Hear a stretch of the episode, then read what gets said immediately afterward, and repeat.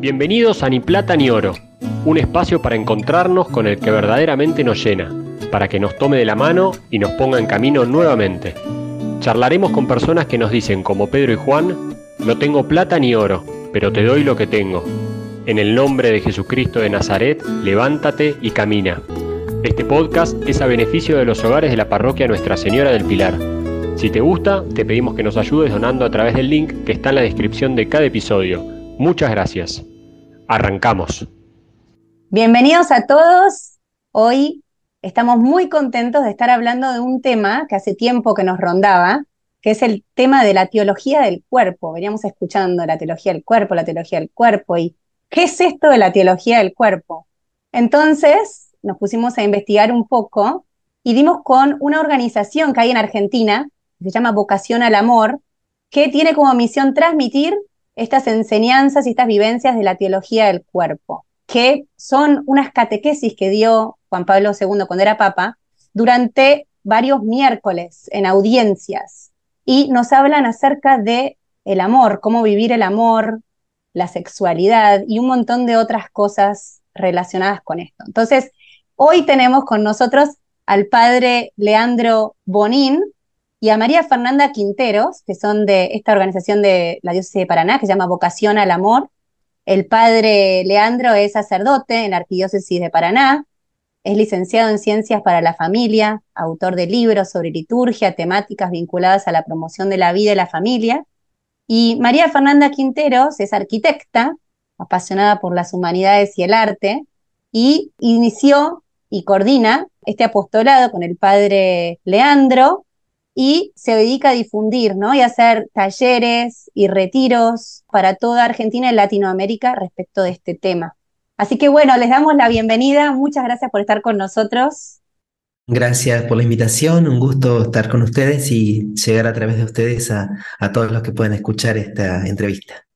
Gracias, Padre. Muchas gracias por la invitación y esperamos también poder ser un poquito de luz y disfrutar junto a estas preguntas y a estos testimonios que queremos compartir hoy con ustedes. Bueno, para empezar, nos gustaría que nos cuenten un poco de sus vidas, cómo fueron creciendo en la fe. Bueno, si nos quieren contar de a uno su historia. Bueno, arranco yo. Yo tengo 43 años, estoy a punto de cumplir 44, soy el menor de cuatro hermanos. Nací en un pequeñito pueblo de Entre Ríos que se llama Primero de Mayo, una familia católica practicante. Mi papá siempre estuvieron muy vinculados a la fe, mi mamá fue catequista, de hecho fue mi catequista de, primera comunión. Tuve la gracia de conocer bastante la fe en mi casa.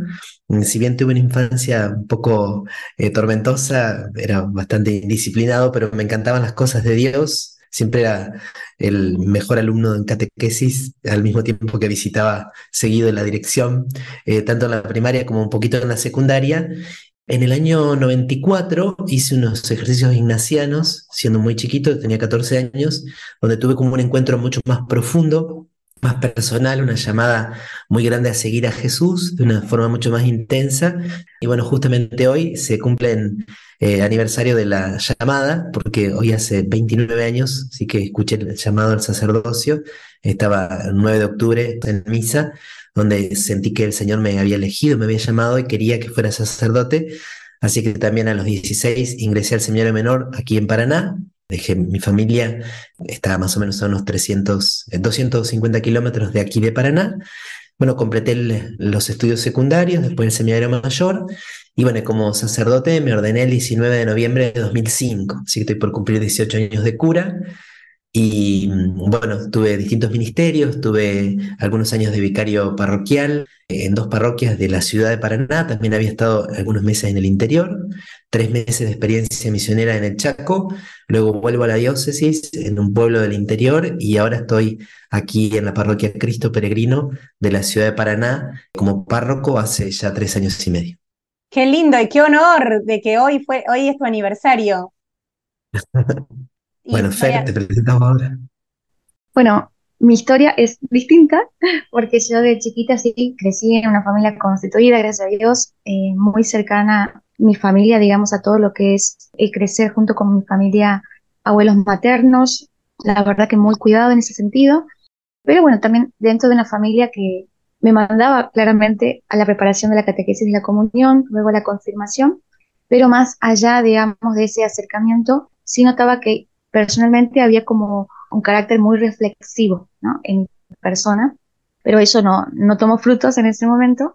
Y luego de la confirmación, que termina esa especie de preparación, como que aislé el contacto con lo que es más bien la iglesia, la fe, y eso va a dar después en mis años de universidad, en los cuales yo me mudo a San Miguel de Tucumán, porque nací en Rosario de la Frontera, se va a dar a partir de los 25, 26 años recién, como una búsqueda de vuelta a la fe, porque claramente durante todos esos años previos de universidad habían estado otros intereses, la carrera, tiempo libre, mis amigos, formación en otras áreas específicas. Recién a los 27 años, después de un encuentro profundo de fe, de conversión y un mayor acercamiento a Jesús, es como que en un retiro recibo muchas gracias, ¿no? Porque veo con claridad no tan solo este llamado a la santidad, porque yo pensaba que hasta ese momento el llamado a la santidad era para algunos, algunas personas que ya venían a existir, digamos, como un poco, un poco casi como la estampita hecha, ¿no? Del nacimiento. Me entero de esto que el llamado a la santidad es para todos, me enamoro de la presencia de Cristo en la Eucaristía, de María, pero sobre todo de la vivencia de la castidad, ¿no? En ese momento lo que implicaba la pureza, la castidad, es para mí algo como que se despierta en mi vida y quedo fascinada. Empiezo a caminar en la fe y de modo muy apostólico porque es inmediato, es una decisión inmediata, pero también esos primeros años fue como una búsqueda de profundizar, porque una vez en la fe me hago las mismas preguntas que tenía cuando vivía en el mundo, o cómo se vive el amor, y es ahí donde empiezo luego a tener un mayor acercamiento a lo que es el misterio de la fe más profundo y donde aparece la teología del cuerpo, ¿no? A partir de ahí, entonces, organizo también unos eventos en Tucumán, en los cuales coordino con algunos sacerdotes, pero en mi búsqueda, en mi búsqueda de algo mucho más profundo, eh, hago un viaje a México, donde tomo conocimiento de un retiro que se daba desde Teología del Cuerpo, vuelvo y empiezo a organizarlo acá en Argentina, y ahí tomo contacto con el padre Leandro para invitarlo a participar. Y desde ahí estamos también caminando en este camino, coordinando lo que es el apostolado vocación al amor. Fer, y vos dijiste ahí, tomo conocimiento o me encuentro con lo que es la teología del cuerpo. ¿Qué fue específicamente? O sea, vos estabas en búsqueda y ¿qué, qué te encontraste? Para mí fue encontrarme con una experiencia del amor de Dios, en el sentido de que todo lo que yo ya vivía y creía, de alguna forma lo veía como un poco exterior a mi corazón, ¿no? Como si fuera algo que yo tendría que tratar de amoldarme a una moral, tratar de seguir o tratar de cumplir y fue primeramente encontrarme tan inmensamente amada, tan inmensamente afirmada, no tan solo como persona humana, sino en mi especificidad de mujer, en mi corazón de mujer.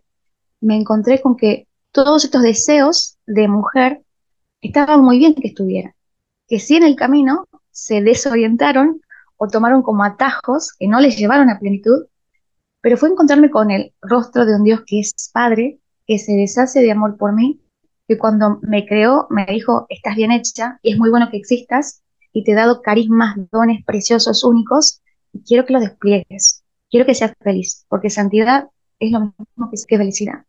Eso me explotó el corazón porque fue una experiencia de un amor profundo, ¿no? Como que esa experiencia que tenemos todos, quizás teórica en un comienzo, Dios me ama, fue encontrarlo de una forma muy, muy hecha vida y carne dentro de mí. Algo que siempre había estado y que de pronto caía el velo. Entonces, eso fue algo que detonó el potencial del apostolado, digamos, a partir de ese momento. ¿Y pero cuándo escuchaste por primera vez hablar de que había una, algo que era teología del cuerpo? Lo escuché al comienzo de mi camino en la fe, en el 2011, que ahí vuelvo, digamos, a la iglesia, porque, bueno, empiezo con un noviazgo también en esa época y aparecen las preguntas. Yo sabía muy bien, digamos, qué es lo que propone el mundo o la cultura para vivir un noviazgo, pero ahora tenía que preguntarme cómo es vivir el noviazgo, el amor como cristiana, como católica. Y es entonces donde empiezo a buscar preguntas, bueno, sobre el noviazgo, la castidad.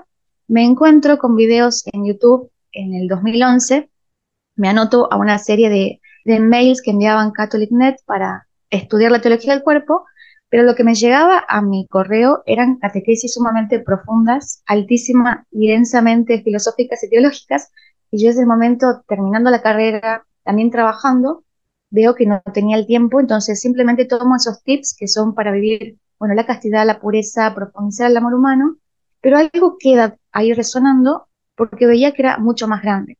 Luego de esa etapa, cuando ya entré en un discernimiento vocacional, como supuestamente teología del cuerpo, lo que yo entendía era sobre noviazgo y matrimonio, entonces pareciera que no tenía lugar en mi vida en este momento. Cuando estoy, digamos, buscando y preguntándome sobre la vocación, me encuentro con esta teología del cuerpo, que en realidad es un panorama de seis ciclos, es una antropología adecuada, que es para toda persona.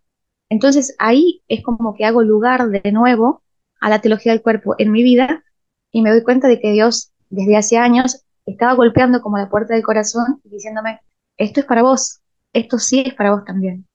Y a partir de primero apropiármelo para mi persona, para mi búsqueda personal, luego sí veo la necesidad y que había una misión que Dios regalaba para poder difundir.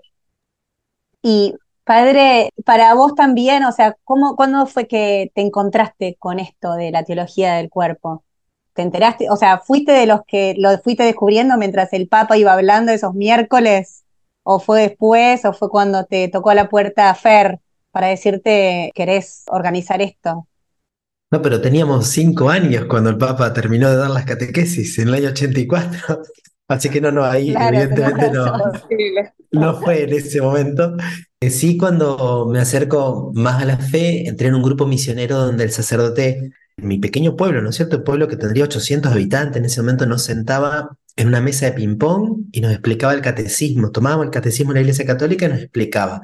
Salió una encíclica, la Evangelio Invite, año 95, me acuerdo literal, el sacerdote leía la encíclica y nos explicaba la encíclica. Así que el amor por el magisterio de la Iglesia y la enseñanza de Juan Pablo II estuvo desde siempre. En el seminario donde estudié también, la formación estaba totalmente atravesada por el magisterio de San Juan Pablo II y por esta visión antropológica, sobre todo estudiamos en ese momento un documento que se llamaba Familiares Consorcio, que es escrito y es publicado mientras se van dando las catequesis, pero no conocía la expresión teología del cuerpo.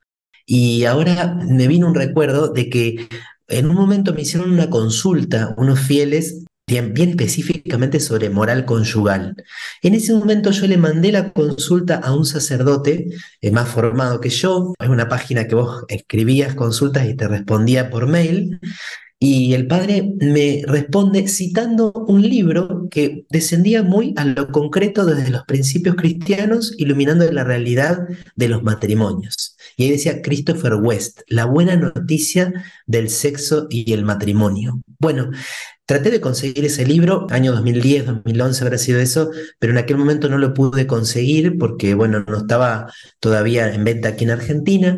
Después, en el año 2012, 2013, y una consagrada. Ella había conocido la teología del cuerpo a través de unos hermanos y también como manejaba muy bien en inglés, había profundizado un montón y me trajo unos DVDs todavía en aquel momento de conferencias de Christopher West en inglés, pero que había que subtitularlas, a ver si podíamos conseguir a alguien que lo hiciera. También estuvimos en comunicación con Jason Ebert y Cristalina Ebert para ver si podíamos publicar en un formato más económico los libritos Masculinidad Pura, Feminidad Pura, pero bueno, quedó hasta ahí. Ahí ya sí con el nombre Teología del Cuerpo, pero todavía no me había podido meter a profundizar porque no había tanto material como tenemos ahora en el año 2016, 2017, yo estaba en Chaco, empiezan a pedir charlas de formación para los docentes sobre educación sexual integral y comienza a estar muy, pero muy en boga el tema de género.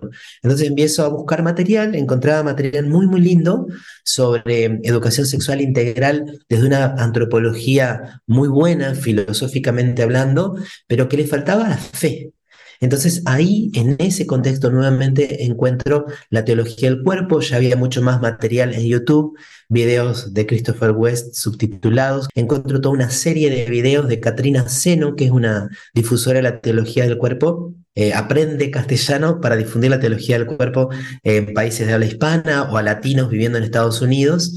Y bueno, y esto va creciendo cada vez más. Cuando retorno a Entre Ríos, ya me dedicaba un poco a dar charlas sobre el tema de género, educación sexual, y trataba de ya transmitir esta visión teológica, porque me daba cuenta de que hablar solo desde la filosofía, desde la psicología, era insuficiente para tocar las raíces de los problemas que estábamos viviendo. Y entonces tengo la oportunidad, como María Fernanda, de viajar a Buenos Aires y escuchar en vivo a Marlemoyne, que exponía los seis ciclos, pero de una forma así como mucho más completa y atrapante, fascinante, incisiva y sobre todo valiente, ¿no? En este sentido de decir, nosotros como cristianos tenemos un tesoro y no tenemos que andar por la vida pidiéndole perdón a los demás por creer lo que creemos, por anunciar lo que anunciamos, por proponer lo que proponemos, sino que tenemos una belleza que es para todos y la tenemos que anunciar sin miedo, con audacia, con respeto y delicadeza, pero al mismo tiempo con audacia, porque esto es la verdad y está destinada para todos. Así que empiezo a profundizar un poquito más. Para esa época había conseguido el libro Christopher West, conseguí otros libros también, traté de empezar a profundizar y bueno, viene la pandemia, ahí aproveché a hacer un montón de talleres, cursos virtuales, me inscribí en una diplomatura y ahí fue que se da el contacto con María Fernanda, que me invita a formar parte de Vocación al Amor, de modo que inicios de 2021 pudimos eh, comenzar con los retiros presenciales de teología del cuerpo aquí en Argentina y todo lo demás que se fue dando, que se viene desencadenando eh, poco a poco. Padre, creo que nuestros oyentes, la mayoría escuchó hablar ¿no? de esta teología del cuerpo, algunos un poco más, un poco menos, pero yo te quería preguntar, obviamente hay talleres, cursos, es algo para estudiar como con mucho tiempo, pero si tuvieras que decir cuál es el corazón de la teología del cuerpo, ¿no? ¿Por qué es ese tesoro tan grande y que es para toda persona en cualquier estado de vida, ¿no? ¿Cuál sería? Bueno, yo diría que el corazón es que somos creados como varones y mujeres con una capacidad y una vocación al amor que revela el corazón intratrinitario de Dios. Eso es lo que a mí me, de algún modo lo decimos coloquialmente, me hizo explotar la cabeza. Que yo, desde mi pequeñez, mi fragilidad, mi debilidad, concretamente como varón, y a través de mi cuerpo de varón, en mi modo de amar, yo como célibe y aquellos que están llamados al matrimonio como cónyuges, podemos revelar y hacer presente en la historia el modo en que se aman, en que viven esa vida perfectísima el Padre, el Hijo y el Espíritu Santo. Y el modo de amar de Cristo a la iglesia, el modo de amar de Dios a la humanidad. Y que todas esas reglas o normas que yo conocía desde muy chiquitito y que algunas veces también me pasó, por supuesto, como que las vi como un poco de, che, tantas prohibiciones, tantas normas, tenían un fundamento, un sentido, una hondura y una perfección que yo no había imaginado antes. Y si bien esto yo lo supe desde que estoy más comprometido en la fe y por supuesto desde el seminario, es como que el modo de exponerlo de manera integral, pasando por cada ciclo, por cada etapa de la antropología y la manera de comprender sobre todo el celibato, que es bastante novedoso, como lo presenta Juan Pablo II, a la luz de la vida del cielo, hacía que todo en su conjunto sonara como una sinfonía hermosísima, perfecta, afinada y que calaba en lo profundo del corazón. Pero no sé si dije algo, pero eso es para mí. Y, ese significado teológico. Nuestros cuerpos son teológicos. Eso sería como la síntesis. Nuestros cuerpos. ¿Qué significa eso, padre, que son teológicos nuestros cuerpos? Que nuestros cuerpos son capaces de revelar cómo es Dios.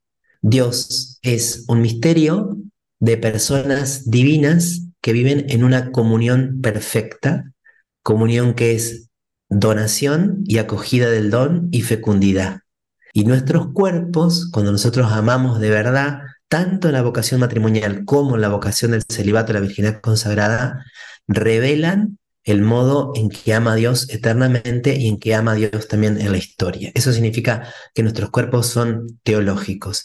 Y todo eso como que purifica y limpia la cabeza de todo resabio de maniqueísmo, de puritanismo, como que el cuerpo es una carga, es un problema, es algo malo, es una complicación, qué lindo si fuéramos ángeles, cuando voy a ser liberado de este cuerpo, toda esa visión que consciente o inconscientemente a veces hemos recibido o nosotros mismos hemos creado como que uno siempre fue creciendo en la iglesia pensando que la sexualidad y todo este tema era un tema tabú, o por ahí que no se hablaba abiertamente, o que no se enseña abiertamente, o que es mejor callar, o... Sin embargo, de repente uno escucha que sí se habla del tema, que están todas estas catequesis, que hay toda una teología.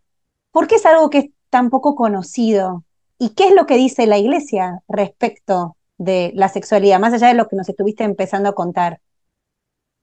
Lo que tiene la teología del cuerpo es esta forma novedosa y sistemática de presentar lo que siempre estuvo, digamos, en la iglesia, en la doctrina católica, solo que lo presenta de un modo sistemático, en seis ciclos, porque la primera parte habla de quién es el hombre y luego sí habla de lo que implica cómo vivir de acuerdo a esa dignidad personal el llamado al amor. Se ha mantenido quizás no oculta, porque se ha estado trabajando durante muchos años, pero más bien quizás a nivel académico. Y entonces, gracias a Dios, al trabajo de algunas personas que tuvieron como esta misión de poder bajarlo a lo que es la nueva evangelización a la pastoral, es que encontramos más de alguna forma eh, bajada la realidad concreta. Si bien esto se da eh, mucho mejor en otros países, primeramente, si es necesario siempre tomar contacto con la fuente de la teología del cuerpo y leer las catequesis para poder saber cómo responder en la propia cultura, ¿no? Porque no es lo mismo una cultura anglosajona que quizás tuvo como un resabio de puritanismo que una cultura más latinoamericana donde ya está más visto con buenos ojos el tema del abrazo, el beso, el acercamiento físico. Entonces, son riquezas que cada cultura necesita tener en cuenta para poder hacer esta predicación y nueva evangelización. Ahora bien, el tema de la sexualidad, tenemos que decir primeramente que la revolución sexual, el mundo, la cultura de hoy, le ha robado a la Iglesia Católica lo que es más sagrado que es hablar de sexualidad, hablar del eros, hablar del acto sexual en sí mismo. Cosas mismas que Dios las ha creado y les ha regalado a la persona para que a través de esa experiencia pueda ser también una experiencia de amor mucho más profundo, pero reconociendo que hay un amor más grande que llama. El amor humano es preciosísimo, pero que no está llamado a saciar todo el anhelo, todo el impulso, todo el eros que tiene la persona porque de hecho es la búsqueda del bien, de la verdad, de la belleza, y ningún otro que es finito, que es limitado, puede totalmente satisfacer ese deseo que vive en cada persona. Entonces lo que hizo la revolución sexual fue, primeramente, es que pongamos el foco en lo que es el cuerpo, en la búsqueda del placer, y puso toda la capacidad de promesa, de felicidad en ese enfoque. Claramente, el mundo, la humanidad creyó y lo que se da a consecuencia es una crisis antropológica porque hay una primera fragmentación que es separar del cuerpo ese sentido procreativo, es decir, poder tener acceso a la, unión, a la comunión, entre paréntesis, de personas, pero sin la fecundidad, sin el fruto de la unión. Luego cae, por supuesto, la segunda fractura que es el matrimonio y el amor. Si ya no hay un anhelo trascendente que el amor humano pueda cumplir, entonces este amor se puede satisfacer también fuera del matrimonio.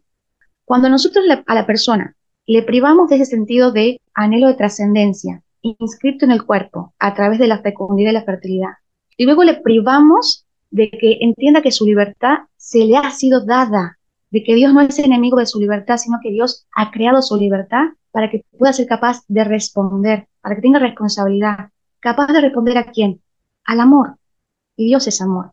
Cuando le privamos de sentir y de reconocer que la libertad es un don preciosísimo, que tiene que estar unido a su capacidad de amar, desligamos la responsabilidad del compromiso, entonces la persona se va a terminar preguntando entonces, ¿quién soy? La revolución sexual no pudo cumplir esa promesa del enfoque del cuerpo de placer, entonces lo que dice ahora, en realidad el cuerpo no importa. Vos podés decir que sos lo que sentís. Pongamos entonces el énfasis ahora en lo interior. Y es como que nos ha llevado de un poco al otro, rompiendo a la persona por dentro cuando en realidad cuando hablamos de sexualidad es hablar de lo que significa la manera de ser y estar de la persona en el mundo. como varón y como mujer. Que cada mujer manifiesta su psicología, su forma de rezar, su forma de hacer las cosas intrínsecamente como mujer y el varón en su modo específico.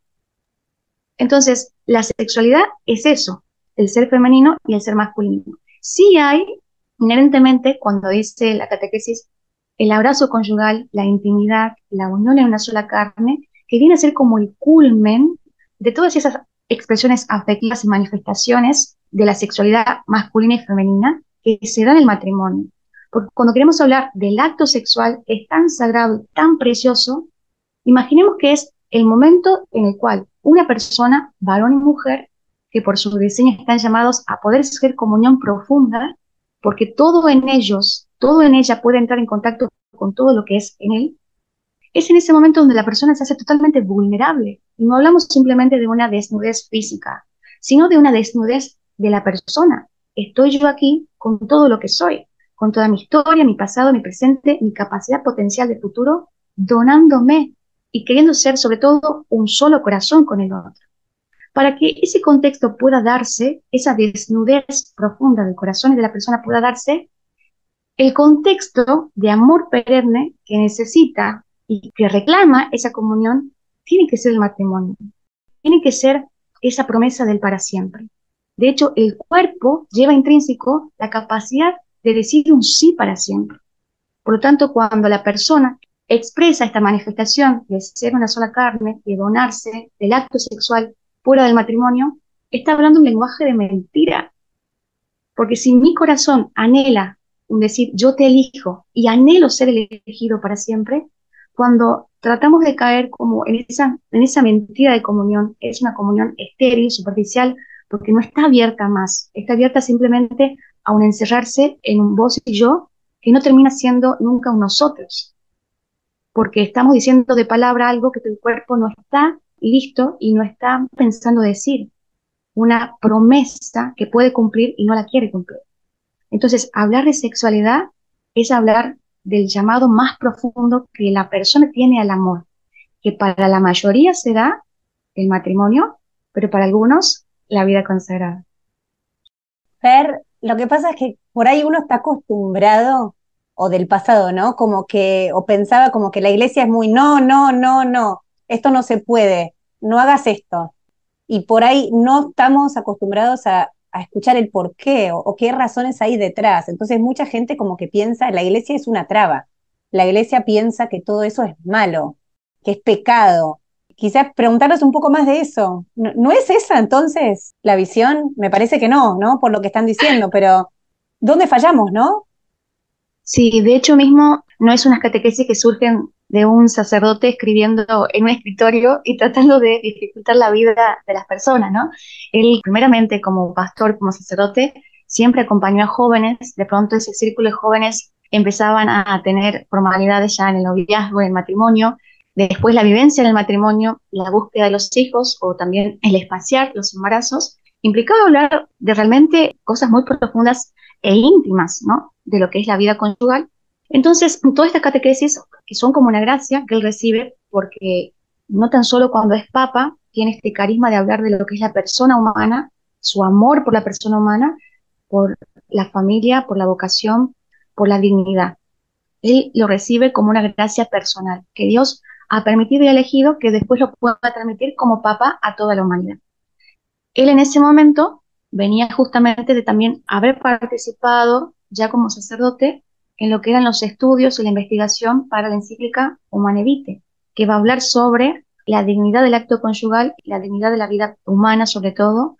Pero lo que vio Juan Pablo II es que ratificó que todo lo que Pablo VI dijo era claramente cierto y tenía que ser avalado. Pero el gran problema que estaba en ese momento y que sigue estando hoy es que muchas veces tratamos de hablar de moral sexual, tratamos de decirle a una persona cómo es que tiene que vivir sin primeramente recordarle a la persona quién es, quién es. O sea, no se habla primeramente de esta antropología adecuada, creada por el amor, creada para amar y capaz de amar, y creada un amor eterno, porque la escatología implica hablar de una identidad sexual masculina y femenina que permanece, que permanece en el cielo. Entonces, cuando la persona está en una crisis antropológica, no sabe quién es, no sabe que ella misma o él mismo es su cuerpo y vive la sexualidad disociada de esa realidad corporal, entonces el primer paso es el encuentro con la persona, recordarle, recordarle cuál es esta antropología que conlleva estar, existir, que la vida es un regalo, que se le ha dado la sexualidad como regalo, y luego sí poder entender entonces cómo estoy llamado a responder este amor.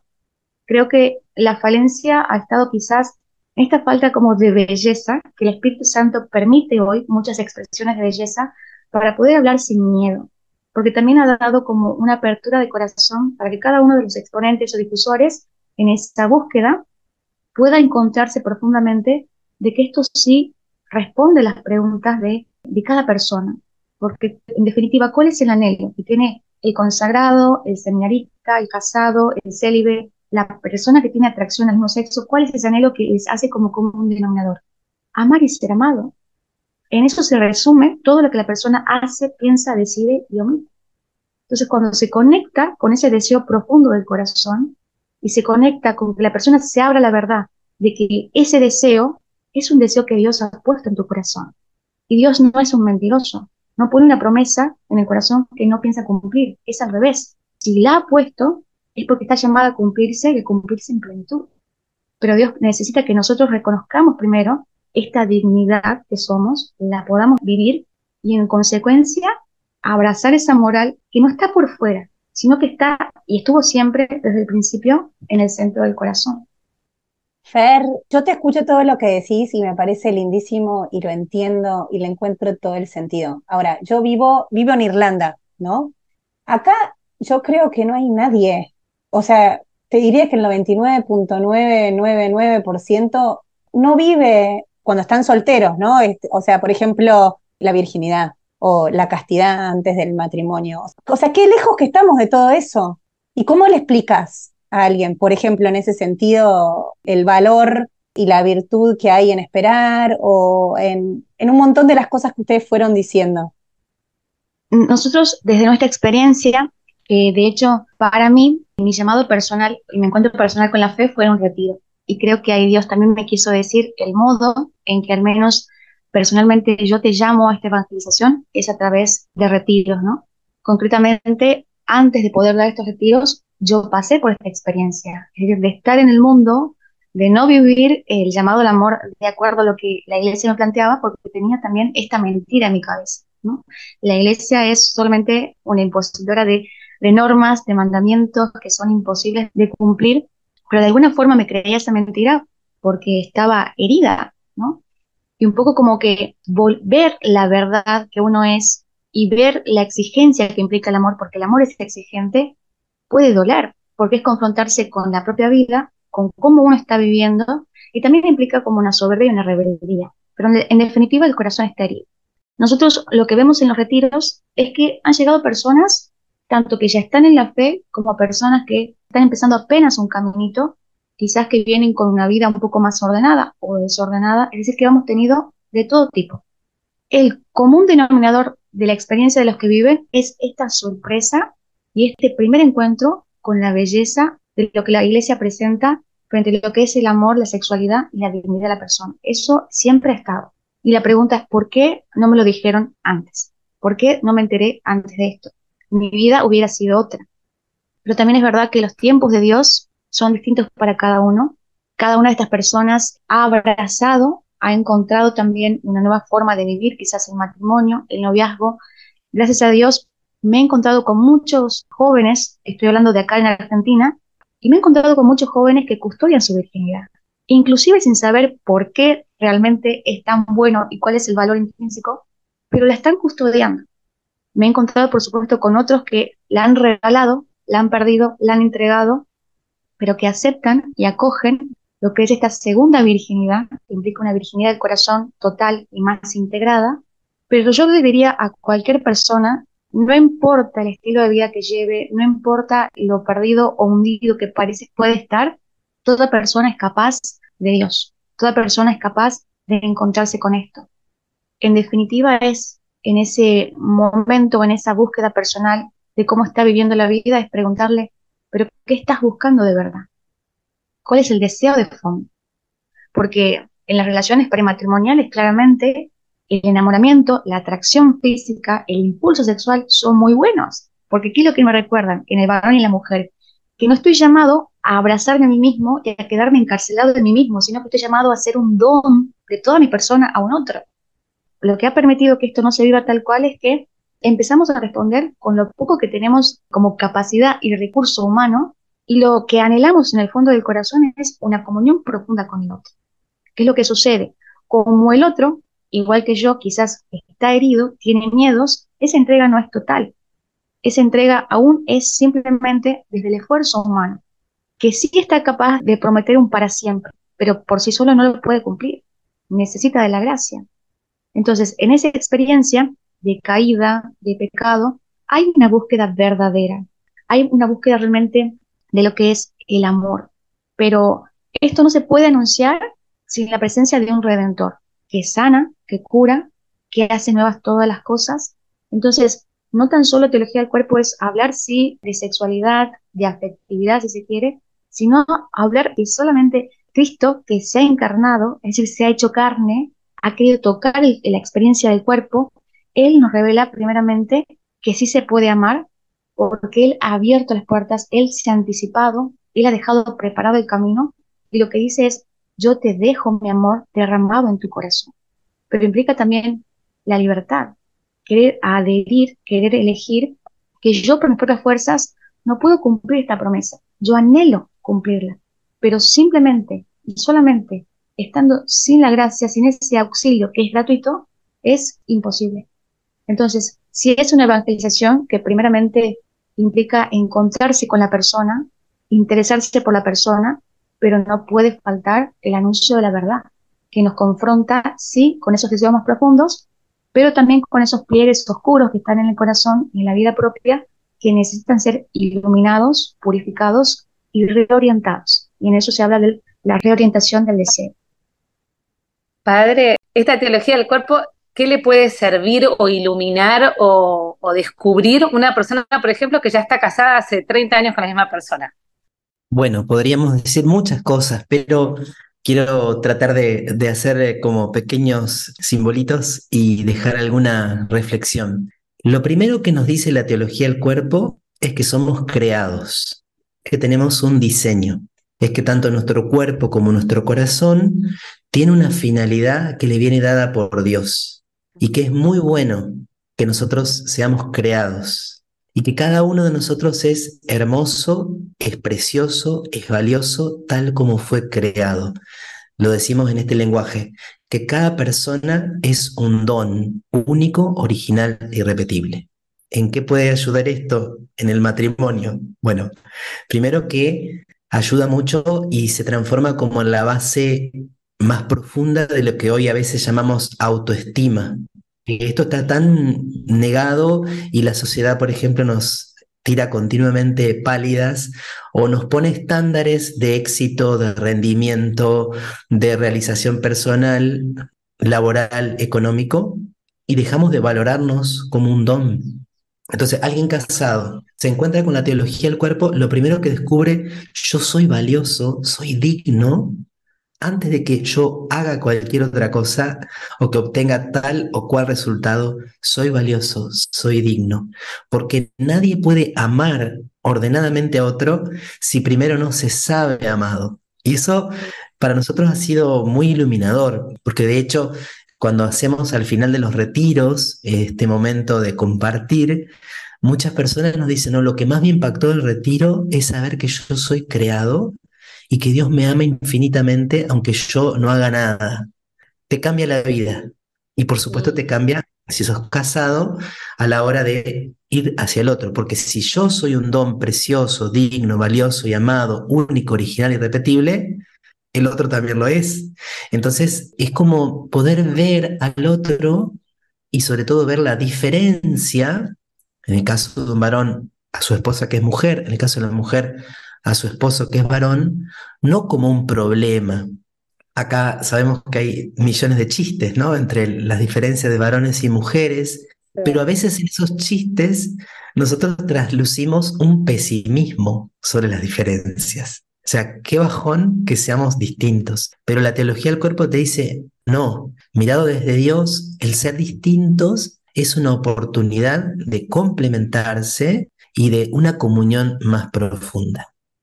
Segundo lugar, para una persona casada, lo lleva a revalorizar sus impulsos, sus deseos y a descubrir esto que también recién María Fernanda señalaba, que en mi corazón conviven deseos hermosos, intensos, profundos que vienen de Dios, pero yo también estoy herido por el pecado original.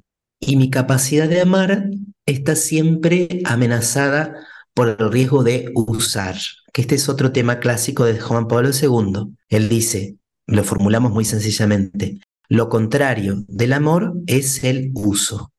No es el odio, sino el uso. Entonces, para una persona casada, cuando se da cuenta de esto y empieza a entender la diferencia entre amar y usar, se abren un montón de facetas donde se invita a una conversión interior. Entonces, primero es un discernimiento, este deseo es hermoso, es noble, viene de Dios, es puro, es intenso, pero es puro. Porque nosotros no tenemos que pensar que la pureza es como una falta de deseo o falta de intensidad. No, no. Un deseo puede ser muy intenso y al mismo tiempo puro, ordenado y santo. Pero también se puede colar un deseo egoísta. En lugar de amar, usar. Y esto abarca toda la vida conyugal. Y podría decir muchas cosas más, pero lo, lo último que quiero decir es que la teología del cuerpo nos habla de un hombre escatológico. Y uno dice, ¿qué es esto del hombre escatológico? Nos dice que la plena manifestación de nuestro cuerpo, el momento en el cual vamos a poder amar totalmente, ya sin mezcla de egoísmo, ni de uso, ni de ningún tipo de imperfección. Y cuando nuestros cuerpos de varón o de mujer van a poder ser totalmente teológicos, es decir, revelar completamente a Dios, es en el cielo. Y el cielo la futura resurrección de la carne y la unión que implicará con Dios va a ser una boda. El Apocalipsis termina hablando de una boda, donde la iglesia se va a unir a Cristo. Y uno dice, ¿qué tendrá que ver esto con el matrimonio de la tierra? Tiene todo que ver. ¿Por qué? Porque cuando nosotros nos damos cuenta a la luz de este hombre escatológico, que estamos creados para estar eternamente unidos en un desposorio perfecto con Cristo, no le cargamos al cónyuge el peso infinito de tener que satisfacer todos nuestros deseos de amor, de felicidad y de plenitud. Vamos a decirlo al revés el riesgo, y, en esto yo siempre digo, los curas a veces tenemos un poco la culpa, porque capaz que cuando damos catequesis prematrimonial o en la misma celebración del matrimonio, yo lo he dicho, después me, me arrepentí, pero no tuve oportunidad de llamarlo a los novios y decirle, che, me pasé. Le decimos a veces al esposo, bueno, hoy vos le prometés a Dios que la vas a hacer feliz a ella. Y a ella le decimos, vos tenés como misión hacerlo feliz a él. Es que eso es imposible. Un varón no puede hacer feliz a una mujer en el matrimonio, una mujer no puede hacer feliz a un varón en el matrimonio, no lo puede hacer totalmente feliz. ¿Por qué? Porque nos hiciste, oh Dios, para ti y nuestro corazón está inquieto hasta que no descanse en ti. Entonces, cuando el casado escucha hablar sobre estas bodas del Cordero, sobre el matrimonio perfecto entre Cristo y la iglesia en el cielo que comienza aquí en la tierra, por supuesto que eso no es para hacer la plancha y tirarse así como chanta, no, como yo no te puedo hacer totalmente feliz, entonces bueno, anda con Jesús que Él te va a hacer feliz. No, yo haré lo posible para colaborar con Jesús, vamos a ser socios con Jesús buscando tu felicidad, tu santidad, tu alegría, pero yo no puedo satisfacer todo lo que tu corazón anhela. Y eso te quita un peso de encima impresionante. Esto lo hemos escuchado muchas veces como testimonio. Escuchar esto, nos han dicho personas, me sacó una mochila increíble encima, porque a mí me habían hecho creer que yo tenía que hacerlo feliz al otro, pero nunca eso se daba. Y yo convivía con la culpa de que aunque yo hiciera todo bien, siempre faltaba algo. Y entonces eso abre un horizonte. Y además el día de mañana no vas a estar y esa persona igual está llamada a ser feliz, ¿no? Con Dios. Hoy, le sacamos muchas mochilas a todos los que nos escuchan y que están escuchando esto. Padre, pero yo quiero preguntar una cosa, o sea, en la práctica, porque me encantó todo lo que fueron diciendo, pero algunas cosas son como bastante elevadas, ¿no? Lo que decía Fer al principio, de que hay que bajarlo, ¿no? Y, y ver como decante. Pero, y por ahí no es una, una pregunta sencilla, pero ¿cómo hay que vivir la sexualidad según San Juan Pablo II? Bueno, recordamos que sexualidad no es solo relación sexual, ¿sí? Toda persona es sexuada, la sexualidad atraviesa todo lo que somos, cuerpo, afectividad, espíritu, modo incluso de pensar, de sentir, todo está impregnado por la masculinidad o la feminidad. Lo segundo es que la sexualidad es la huella de lo divino en nosotros. ¿Y cómo es Dios? Dios es amor. Entonces, la sexualidad siempre ha de ser al servicio del amor. Hemos de vivirla, hemos de abrazarla, hemos de expresarla como expresión de amor, de amor que busca el bien del otro, hace el bien al otro, ¿sí?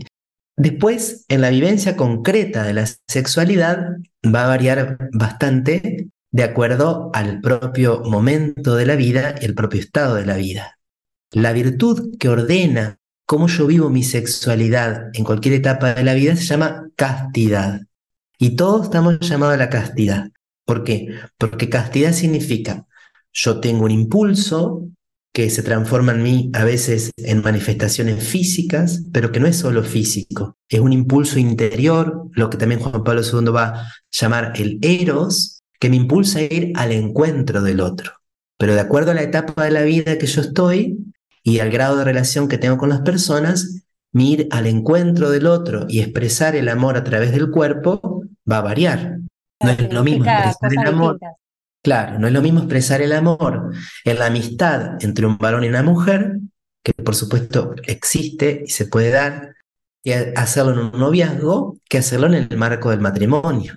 En todos los casos hay una virtud que se llama la virtud de la castidad, que me implica yo descubro en mí una capacidad, un impulso, pero yo disierno cómo expreso el amor de acuerdo al vínculo que nosotros tenemos. Entonces, por ejemplo, los célibes, en mi caso, como sacerdote, yo al entrar al seminario, al recibir la ordenación sacerdotal, no desapareció en mí el impulso sexual, el atractivo que yo experimento ante la presencia de una mujer, ante la belleza de una mujer, ante el cuerpo de una mujer, ante la afectividad, ante todo lo que implica el misterio de lo femenino. Pero evidentemente yo he hecho una opción por un llamado de Dios a que todo este impulso y esta fuerza yo no la voy a vivir en el abrazo conyugal con una mujer aquí en la tierra, sino que yo voy a orientar toda esta capacidad de amor al servicio y a la entrega a Cristo y a los demás. Y por eso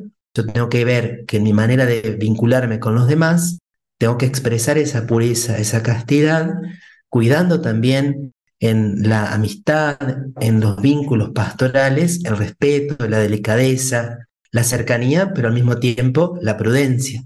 Y por supuesto en el matrimonio va a tener connotaciones específicas va a ordenar muchísimo el modo de vivir la intimidad conyugal. Por un lado, invitando a vivirla siempre como Cristo, ¿no? Porque dice San Pablo, maridos, amen a sus mujeres como Cristo amó la iglesia y se entregó por ella para santificarla. Entonces, a la luz de ese texto de Efesios, donde también se habla de la mujer, se puede entender el modo sano, santo, recto, verdadero, bello de vivir también la intimidad en el matrimonio.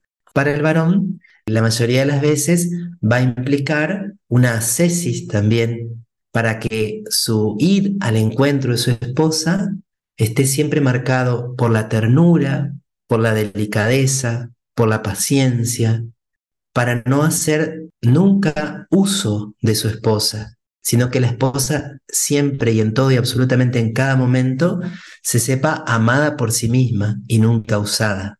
Normalmente para el varón, la vivencia de la castidad va a implicar un mayor autodominio y la moderación, porque en el varón el impulso está como mucho más presente en el plano físico.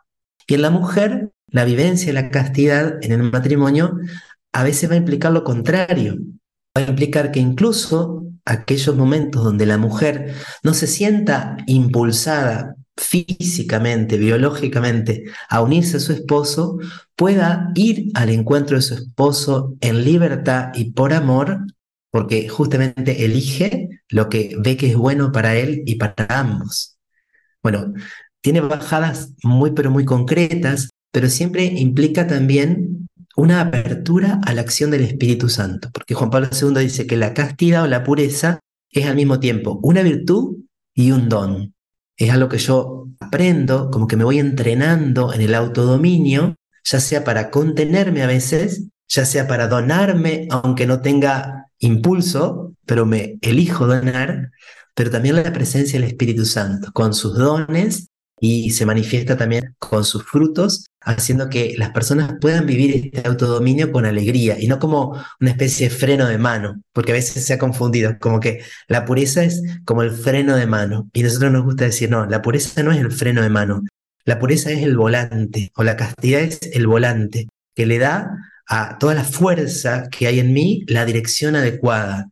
E incluso a veces por castidad se da como una aceleración, porque es vamos a la entrega. Y otras veces sí, la castidad implica tengamos paciencia, esperemos, pero siempre abiertos a la acción del Espíritu Santo.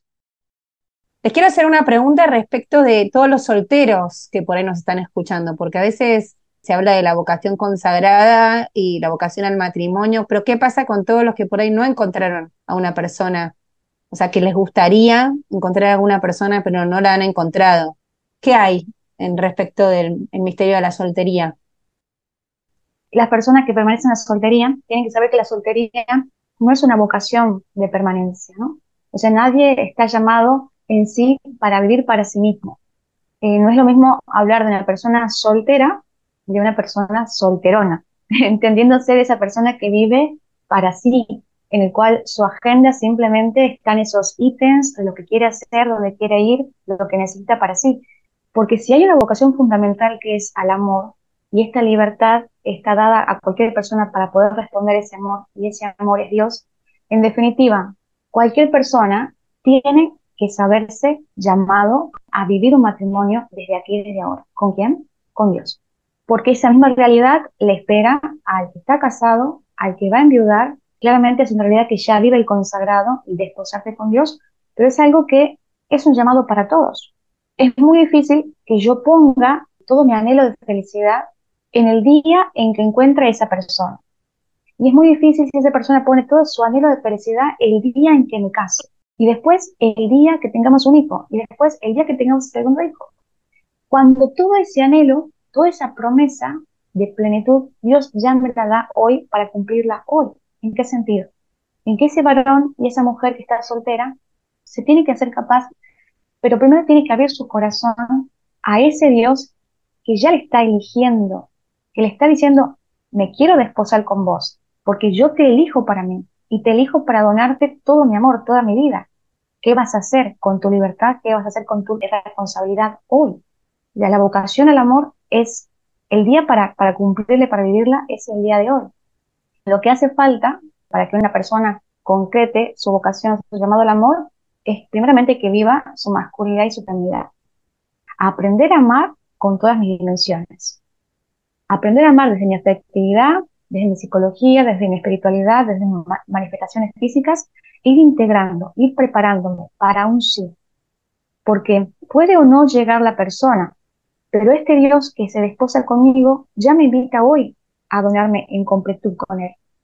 El mayor anhelo de la persona es la felicidad, y esa felicidad siempre se ha dado estando o siendo con otros. Hoy el soltero puede hacer experiencia realmente de una plenitud muy grande viviendo para alguien que no es él, viviendo para otros, pero realmente eligiendo donarse. Eso es lo que llena la vida, eso es lo que da sentido a la vida.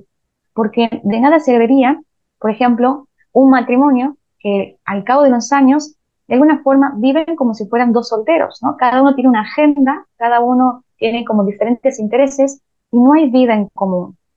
El soltero está llamado a hacer vida en común, a tener un compañero ya de vida, a ser de Cristo, a ser de Jesús, hoy su compañero de vida.